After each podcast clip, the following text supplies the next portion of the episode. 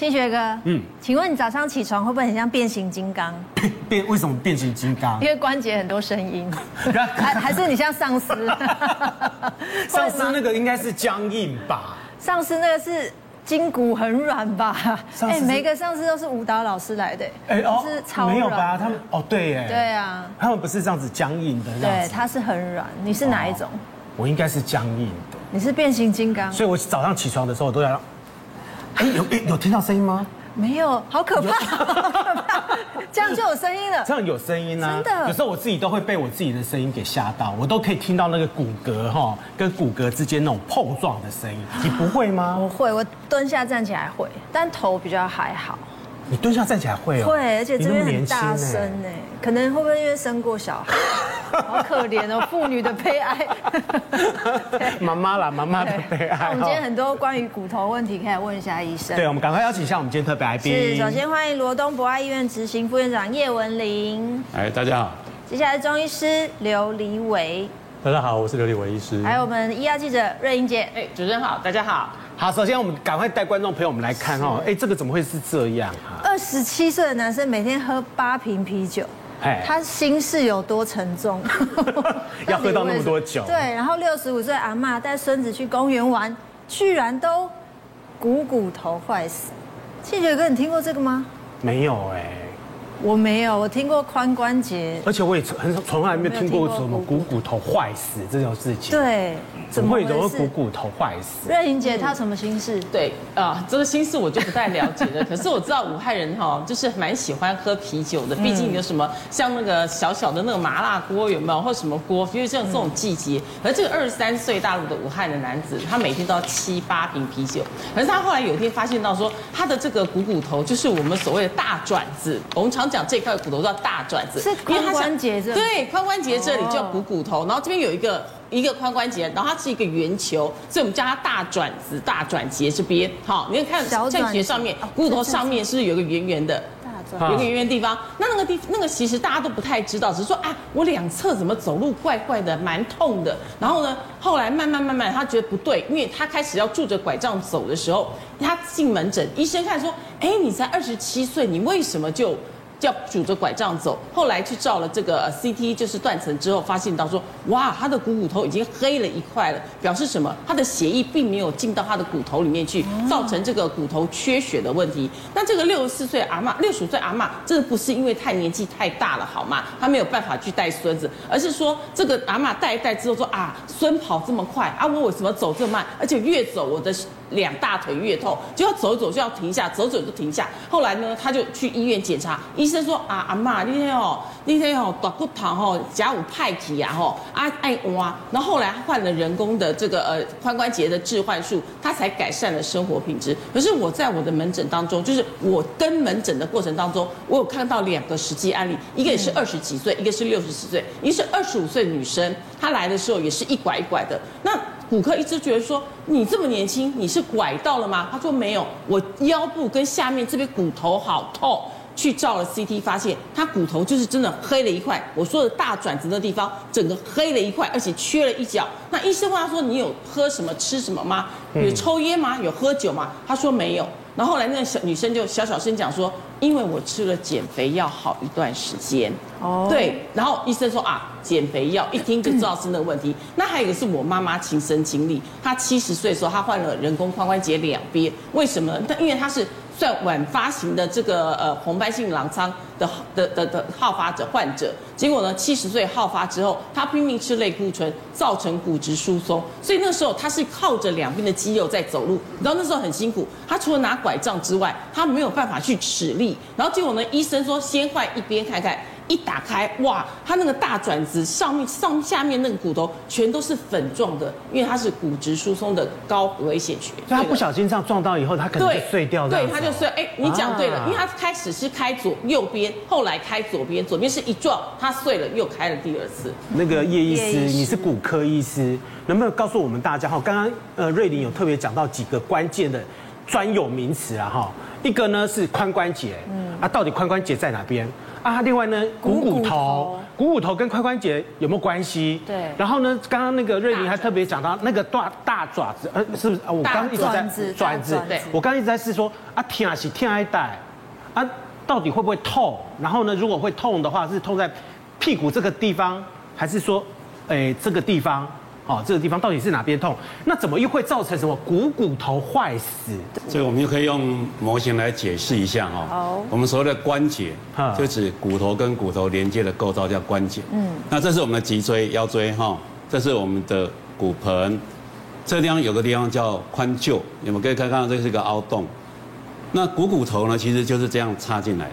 哦，那这个连下来就是骨头，就是股骨，所以股骨头是连接在髋臼。那股骨头跟髋臼这样构成一个叫髋关节，嗯，所以我们讲股骨头坏死，就是指髋关节的股骨头这个部分它坏死。所以股骨头是髋关节的家人。部分啊。一般来讲，我们髋关节有问题，不管你是闪到、扭到、退化性关节或者缺血性坏死，我们我们可以讲说，你把手比那个膝这个膝呢，你可就是往你的这个一比。这边一比一比，就是这样的一个范围会疼痛，那英文把它叫做 C sign，就是说膝症候。那这个这样的痛点就表示你髋关节有问题。哦，它是平常就不舒服，还是说你要运动到它的时候才会不舒服？如果是你在股骨头的缺血性坏死到某个阶段以后，一般来讲在第三期以后，它其实一直都会一直疼痛。是哦，那因为是像如果我们这样平常这样蹲下站起来，这边就咳咳咳，那是什么意思？那可能表示你肌肉真的太差了。哦，那是肌肉量 哦，因为跟肌肉有关系。肌肉量不足。可是听到的是骨头的声音啊。那我们讲这个股骨头缺血性坏死呢，其实它在我们在可以给各位一个数据，就是说如果你每天喝酒，啤酒超过六百 CC，那你的那个红酒超过一百六十 CC，然后你的 whisky 超过六十 CC。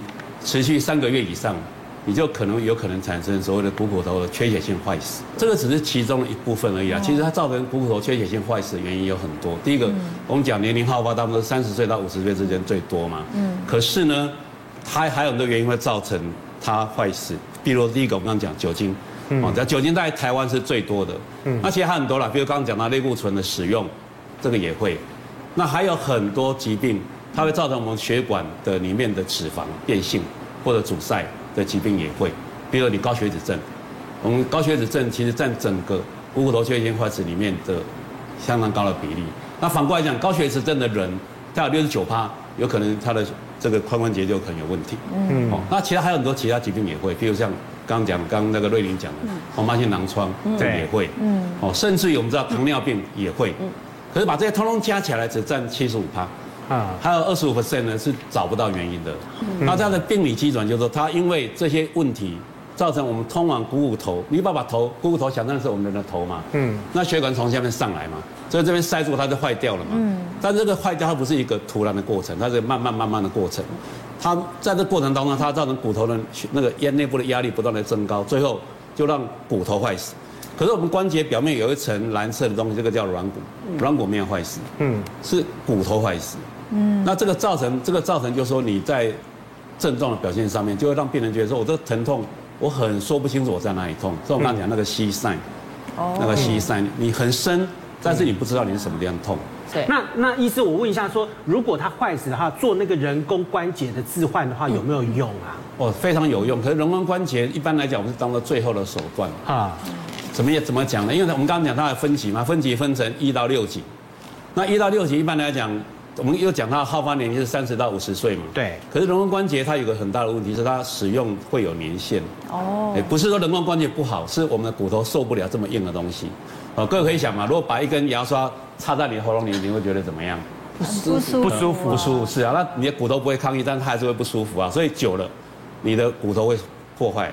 那人工关节当然本身也可能破坏，但主要是我们骨头会受不了。所以我们讲人工关节有使用年限，就是你在三十岁换。他搞不好四十岁、五十岁又要再换，换第二次，他搞不好使用时间更短，嗯所以我们人工关节是当做最后手段。所以其实肌肉量也很重要，对不对？哎，肌肉量很重要。肌肉量好，就会可以保护你的关节。因为最主要是年轻啊，年轻的话都应该。不会啊，但年纪大也可以运动来控制肌肉量。比较怕的是说年纪大的时候，你连要换那个关节，搞不好人工关节搞不好都不能换，会不会有这种状况？哎。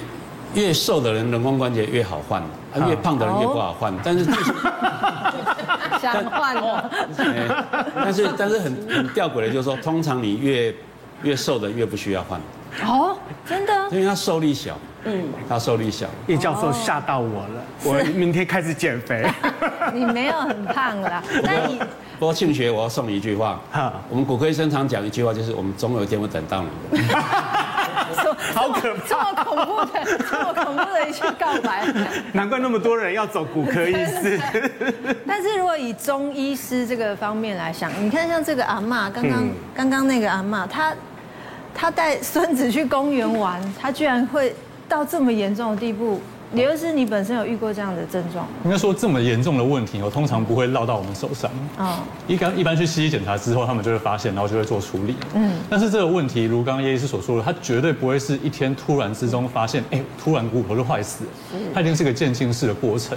哦，那刚刚有提到，就是我们那个图上面其实只有骨头而已，但是它周边有非常多的肌肉跟血管。嗯，哦，那这个肌肉跟这个血管呢，它提供营养给我们的骨头跟我们整个关节腔。那今天它为什么会坏死？一定是在血液循环这个地方出了一些问题。哦，所以刚刚提到啊，不管是喝酒啊，或者是有一些糖尿病，或者是血管的一些病变，会加重我们这一个股骨头坏死的这个几率。所以这个时候我们要想的是说，哎，那我们要怎么样让我们的血液循环变好？哦，让我们的这个关节可以处在一个比较健康的状态。那这个时候其实我们就想到说，好，假设血管它是一条，譬如说嗯高速公路好了，嗯，什么时候血管会塞住？譬如说塞车的时候。里面路障很多，有可能有淤血哦。中医讲淤血，血停在那边不动了，或者是里面有一些，譬如说脂肪的堆积哦，那可能是西医里面所说的，哎，血管开始有一些硬化，或者是血管壁开始有一些杂物的堆积在那边，那就有点像是那个缩窄我们的线道。那它一定会塞住，哦，那这个时候就有可能会导致这个缺血性坏死的问题，就有可能会几率提升。嗯，再来就是刚刚我们前面提到一个例子，譬如说哦，喝酒，年轻人喝酒，酒精这个东西呢，其实是非常容易在我们身体堆积湿气的一个物动一个东西哈。那血管里面要么堆积湿气，要么堆积淤血。好，这两个东西都有非常大的几率影响我们的血管的的这个活性，让血管坏死，所以就会促成后面这一个，哎，为什么股骨头会缺血会坏死，就是这个原因。那症状上面一般来说，它一定是。股骨头它是一个非常深处的地方，它不是在非常表面的地方，所以它一般感受到的痛可能会比较深处的地方。那刚好这可以跟我们一般的筋骨酸痛做鉴别哦。譬如说我们平常走，有一些老人家可能就是坐骨神经压迫哦，那他是腰或者是臀部啊，或者是到大腿这个地方有一些呃酸痛的问题。啊，那这些比较浅层的问题，其实透过一些简单的针灸，或者是我们用药物来处理之后，它肌肉放松，血管的活性变好之后，它的症状就会缓解出下来了。哦，那。如果真的它深处的疼痛的时候，一般我们还是会建议你先去做个检查。嗯，那如果你在检查完之后发现说，哎，那我们还是希望保留关节哈，不要换关节。OK，那这个时候我们再来针对它局部做一些治疗，譬如说你要开药也可以。那针灸是一个非常好活活血行气的一个方式。哦，那再用这个方式来做治疗。所以我们要教大家怎么样够固本。够固本，对。哦，固骨本啊，骨本哈。为什么？因为台湾人，哎，这。严问题也是蛮严重的哈，骨质疏松症呢，仅次于心血管的疾病，那么造成健康哎第二大疾病，对啊，嗯，而且成为中老年常见流行病，对，现在搞不好年轻人也不能忽视了。对，而且骨质疏松症呢，在我国六十五岁以上老人常见，慢性病排行居然第四名。所以很多老人家可能搞不好都有骨骼骨质疏松症的问题。嗯，因为我奶奶就是这样，她就是骨质疏松症，所以她摔了一跤。之后就再也站不起来。哎，你知道很多老人家摔倒，他不知道原因，嗯，就是因为他骨质疏松了，可是他们都不知道说，因为是骨质疏松症就想说可能只是一时脚软，哦，对，脚软啊，或者是血液循环不好啊，晕眩啊，可是其实实际上搞不好是骨质疏松症的问题哈。所以呢，引发这个髋关骨的一个骨折发生率呢，在亚洲地区呢是排名第一的。是，嗯。然后长辈必须长期卧床，而且死亡率达二成。哎，他死亡率有点高哎。很高哎。医师有那么高哦？只是骨质疏松会有死亡率这件事情。其实骨质疏松多半的骨质疏松刚开始都没有任何的症状。哦。那会引起死亡的原因是因为它有髋关节的骨折。对，那髋关节的骨折，这是我们的卫福部他在两千零八年所做的研究。嗯，然后他是他是针对当时国内的七家医学中心所做的一个研究，然后统计出来就是说，男跟女的死亡率不太一样，女生大到十一点，男生大概十一点五，女生大概十八点五，所以我们讲说大概是二十 percent 左右，就他五个人有一个人死亡。那他为什么会死亡呢？其实你各位想一想，你如果髋关节骨折之后，他死亡原因就是两个，嗯，一个呢，病人骨折了以后呢，他上面痰出不来。口水又流进去，哦然后下面呢，大小便出来了也会乱流，哦，所以到最后结果就是病人呢被口水淹死，然后呢也会被这个伤口的照缝呢给堵死。那对看护的人来讲，他每天照顾这个伤口，他会被这些臭的东西给臭死。对家属来讲，花了很多钱会穷死，所以。他其实不是只有五个人有一个人死亡这么单纯，而是这件事情累积起来，对家庭对社会都是一个灾难。所以骨质疏松造成的骨折是一个很可怕的问题，这也是为什么我们的政府这么重视这件事情的一个一个原因呢？骨质疏松症的话，我问一下医师，通常这个东西是怎么样检查的？那怎么样发现呢？诶，骨质疏松多半都是要靠你的警觉。因为我刚刚有提到，它其实不会有什么症状，对，不会有症状。对，那刚开始要检查，要警觉，自主性去检查。哎，基本上你没办法，你要靠仪器检查。那现在仪器有两种啊，一种叫 DXA，就所谓双能量的检查；一种是超音波检查。那超音波检查它它的好处是方便，但 DXA 的好处是精准。嗯。那如果说以我们用药的标准来看，事实上我们必须要用以 DXA 来检查。那 DXA 给我们一个数值，因为给我们两个数值，一个叫 T 值，一个叫 Z 值。T 值就是说它的骨质的绝对值。那一般来讲，我们都看 T 值。我们讲正常的 T 值是正负一之间，这叫正常的骨头。那如果你骨质疏松，指的是在负二点五以下，哦，这个叫骨质疏松。那 T 值如果负二点五的话，通常医师会怎么样处理？就代表说你有骨质疏松症啊。对。那医师怎么处理呢？因为其实我们治疗骨质疏松，不外乎几个原则：第一个，一定要有运动；然后第二个，你一定要有饮食。好，那饮食包括你的蛋白质啦、钙啦、维他命 D 呀，哦，等等的哈。第三个才是药物。哦，所以我们讲的药物，药物包括很多种嘛，包括你所谓的抑制骨头生长的药物，啊，也有促进骨头生长的药物，啊，也有混合型的药物。嗯，但是负二点五，你不不能够直接给他药物哦，因为要因为所有骨松的药一定都有。那那个骨质疏松的话，你有可能因为吃药的关系，让那个骨骼的密度它稍微又在增长吗？会。会哦，你吃骨松的药，它会让它再增长，但是它有个很大的问题，就是你必须基本上现在的概念是认为它必须要终身服用。对，那终身服用它会有很多的并发症的产生，比如说像我们的双磷酸盐，或者我们的保格利，它会造成我们的下巴骨坏死。那对老年人来讲，下巴骨坏死就是个灾难，因为他可能放假牙、植牙都不行。对。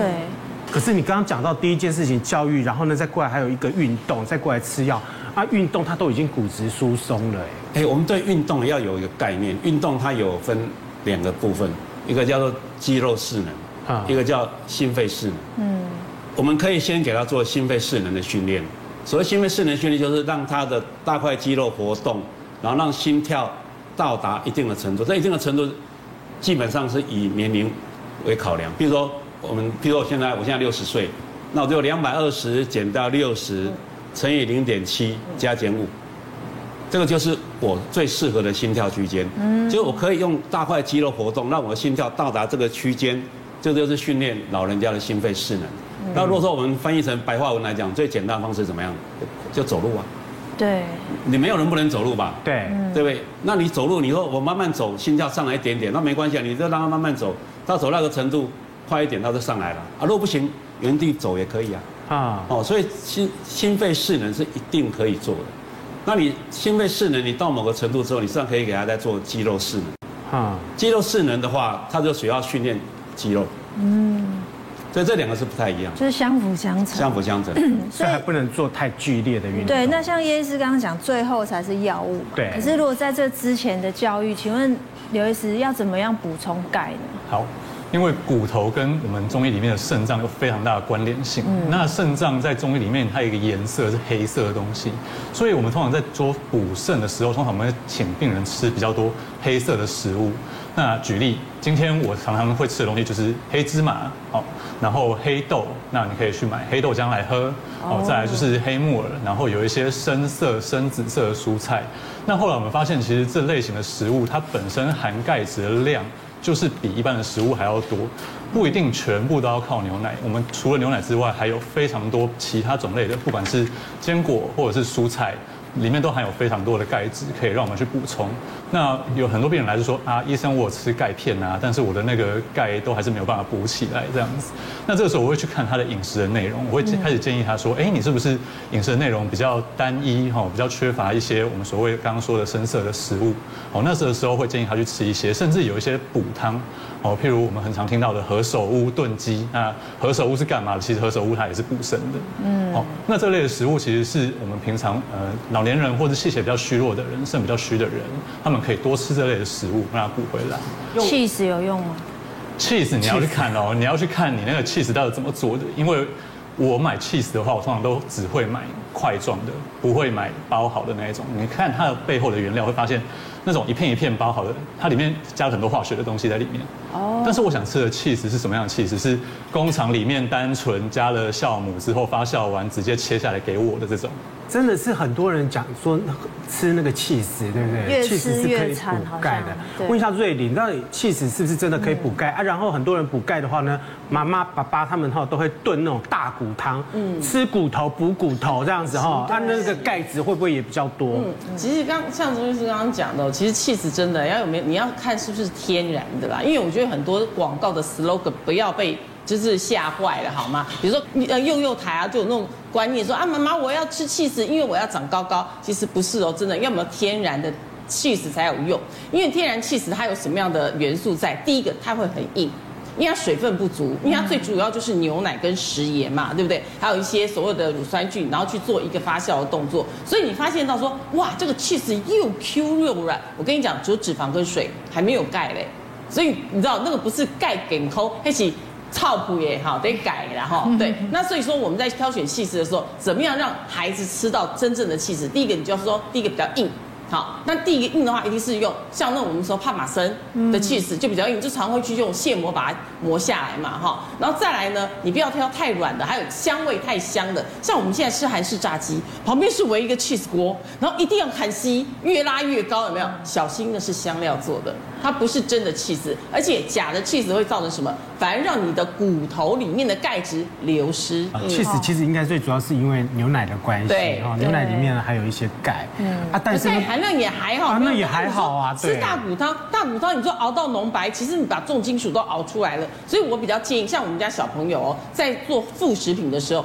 会，我会做那个大骨汤。比如说，人家那个底骨有没有？指骨的排骨，肉拿掉了，我就把那个指骨的排骨哈，先把它炖二十分钟，二十分钟好，不要多，因为超过二十分钟，你真的是在让他喝重金属。所以不是那种炖越久，然后钙越多那种。阿嬷都炖二十个小时。对，而且要前一天就先炖好在那边。就变成化骨绵长的时候，连它一起吃进去的，其实我讲真的不需要。小孩子的基底汤或者是大人基底汤。